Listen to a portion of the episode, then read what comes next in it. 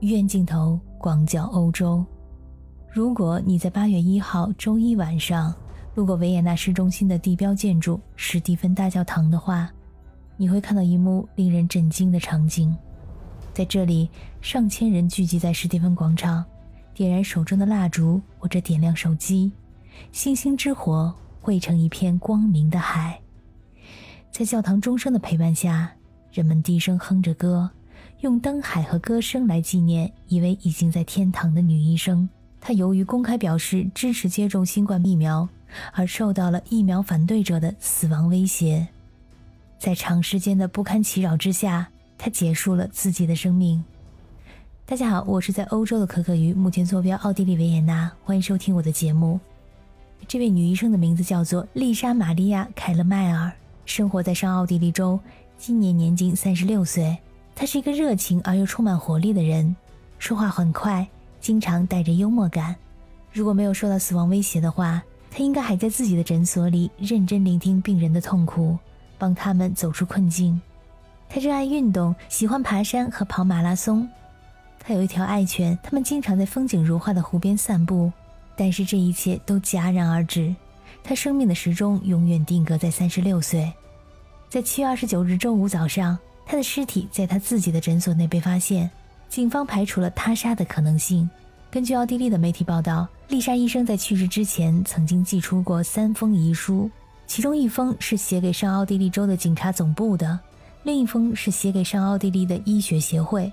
在信件里，丽莎医生表达了自己所承受的痛苦，以及对警方和医学协会的失望。让我们来回顾一下这位女医生的故事。他来自于奥地利的小镇维尔斯，先是在格拉茨，然后呢是在维也纳学习医学专业。在2020年，奥地利出现了第一例新冠病例。在一个偶然的机会下，他听到了一位病毒学家的播客节目，从此对新冠病毒开始了研究。为此，他阅读了大量的书籍，并且经常和同事们进行相应的交流。在2020年春季。奥地利的第一波新冠疫情高峰来临了，医学学会非常着急，寻找志愿者来照顾患者。而丽莎医生马上报了名，她觉得自己是单身，和那些有家室的同事们相比，她觉得自己更有责任站在第一线。从三月份开始，她前往全科医生急诊室，为抗击疫情工作了数月之久。在那里，她照顾了成千上万的病人，而不必担心回家和家人接触。由于长期奋战在一线，他注意到哮喘药物布地奈德可以防止严重的病程，从而可以避免患者加重病情而住院。在2020年10月份，在一次线上的医生培训课上，他分享了这条经验。这条视频被传到网上，观看次数呢大概是三千次，可以说是影响不大，只是在小范围内流传。但是在五个月之后，这种哮喘药物引起了全世界的重视。不是因为丽莎医生，而是因为德国卫生部长卡尔劳特巴赫在社交媒体上发布了同样的药物。当时的时间呢是二零二一年的四月，丽莎医生刚刚开设了自己的诊所。在社交媒体上，他做出了灵魂发问：为什么人们现在才开始谈论这种药物呢？答案请选择。那是因为 A，我是女性；B，作为医生来说，我很年轻；C。我只是一名全科医生。D，以上答案都是对的，并没有人告诉他答案是什么。但是通过这条推文，丽莎医生成为了知名人士，并且首次受邀参加了电视节目。他在节目上表达了自己对新冠疫苗的支持，但是接踵而来的还有赤裸裸的仇恨。在2021年的11月16号，有数百名反对接种疫苗的人聚集在他的医院门前。他在社交媒体上公布了这段示威的视频，还表示紧急出口已经被封锁了，但是这被警方称之为虚假报告。十一月二十一日，由于他成为逆向思考者组织的目标人物，他又在社交媒体上发布了律师的公开信。逆向思考者是一个在德国成立的组织，他们激进的反对一切德国政府对新冠疫情所采取的保护措施。他们从二零二零年三月份就开始进行抗议活动。时间进入到了二零二二年的一月份，宪法保卫局提出了安全警告。丽莎医生说，她花了有五位数的欧元在安全措施上，还不如把诊所停了，所有的员工去南太平洋度假。那时候她还可以开玩笑，但是情况却是越来越恶劣。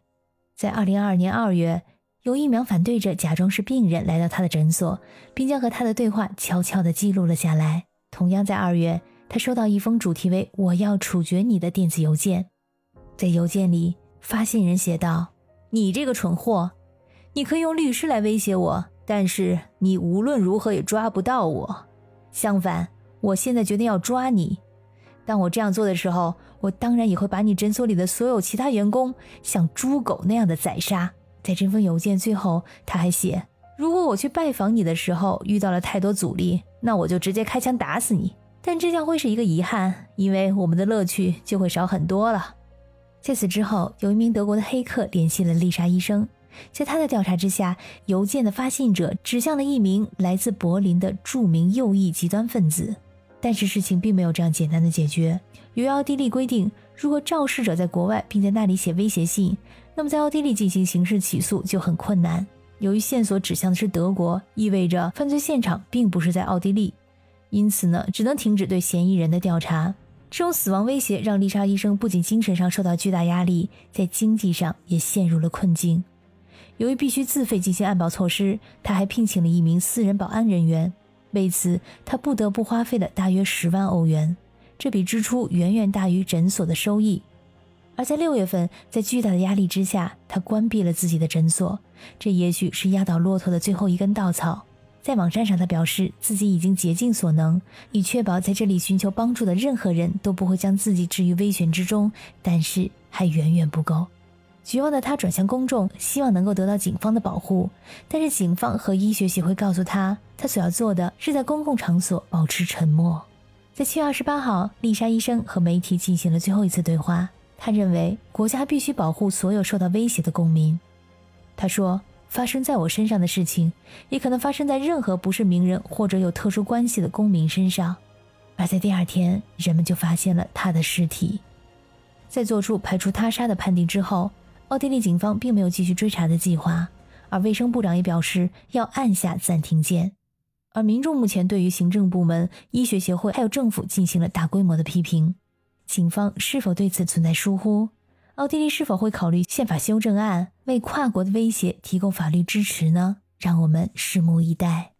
感谢你收听本期的鱼眼镜头，我是主播可可鱼，我们下期再见。